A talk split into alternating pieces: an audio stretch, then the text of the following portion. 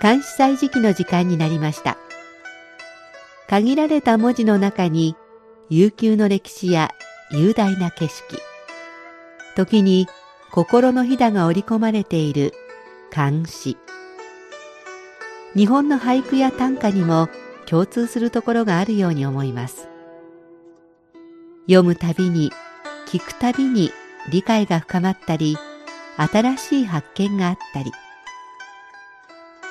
そんな監視の世界を旅してみましょう。ご案内は私高橋恵子。中国語の朗読は応用でお届けします。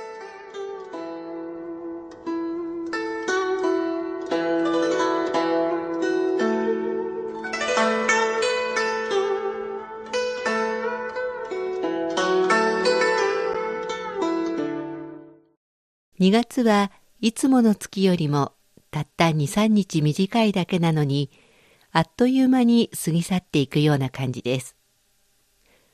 春節の大型連休があったからでしょうか。中国では旧正月である春節が一年の大きな節目です。確かに2月の初めと終わりでは気候もだいぶ違うように思います。気温自体ももちろん上がっていますが、空気の冷たさもだいぶ緩んできています。先週の金曜日が二十四節気の雨水でした。北京は乾燥していて、道端などで氷を見かけることが少ないのですが、公園などの池は厚い氷に覆われています。この氷、日当たりの良いところではだいぶ溶け始めていて、天然のスケート場も閉店の時を迎えています。さて今日は氷が溶けて春の訪れを感じたという蘇鉄の春日妻によすを紹介します。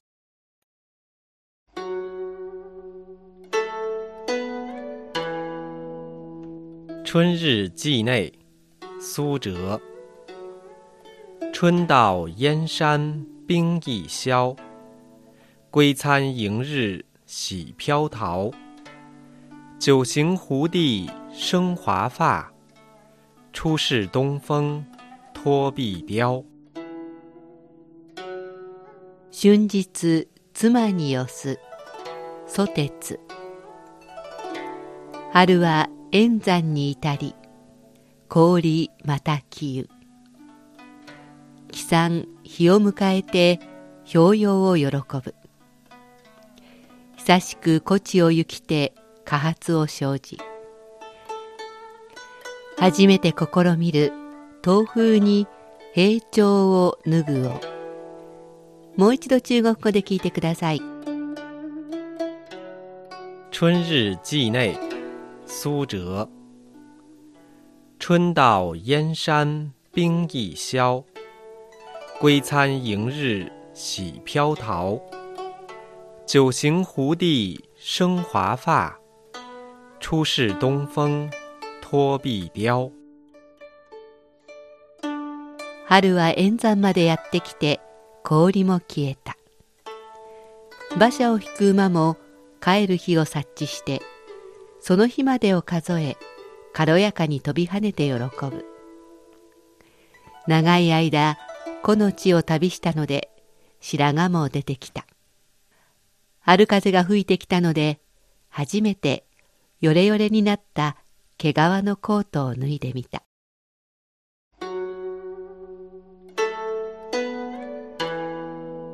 作者蘇鉄は北宋の詩人美山現在の四川省の人兄の職父の順とともに並び称されています。19歳の時に兄の祖職と一緒に紳士に旧大し地方官を歴任しました。中央の役人としても活躍しましたが55歳の時に左遷されました。この詩は50歳の時に筆端に派遣された時に作った詩だと言われています。半年間ほどの旅だったようですが両の国王の誕生祝いに派遣されたようで、ある意味屈辱的なお使いだったようです。詩のタイトル「春日妻によす」の「妻」は内側の内と書いて妻と呼びます。吉丹の地から帰れる喜びを妻宛に書き綴って送ったものです。一句目の燕の山、円山は北京の東にある山の名前。帰山の山は馬車を引く馬の意味です。日を迎えてとはあらかじめ日を数えること。カウントダウンですね。表用は軽やかな身のこなしの様子。いつも仕事に使っていた馬車の馬たちも、帰任が決まったご主人である蘇鉄の気持ちを察してウキウキしていると歌っていますが、これはもちろん蘇鉄自身の嬉しい気持ちを馬に代弁させています。過発は白髪のことで、それだけこの地の仕事が大変だったということでしょう。東風は春風の意味です。平調の平は形が崩れた様子。蝶は毛皮が珍重される天のことです。春風が吹けば重い毛皮のコートを脱ぎたくなりますよね。この詩には後半があって、蘇鉄の妻のことを思い歌っています。今時風に言うなら、単身赴任が終わり、妻のもとに帰る喜びがあふれた死ということになりますね。蘇鉄の人柄、優しさがよく現れています。では、おしまいにもう一度聞いてください。春日记内，苏辙。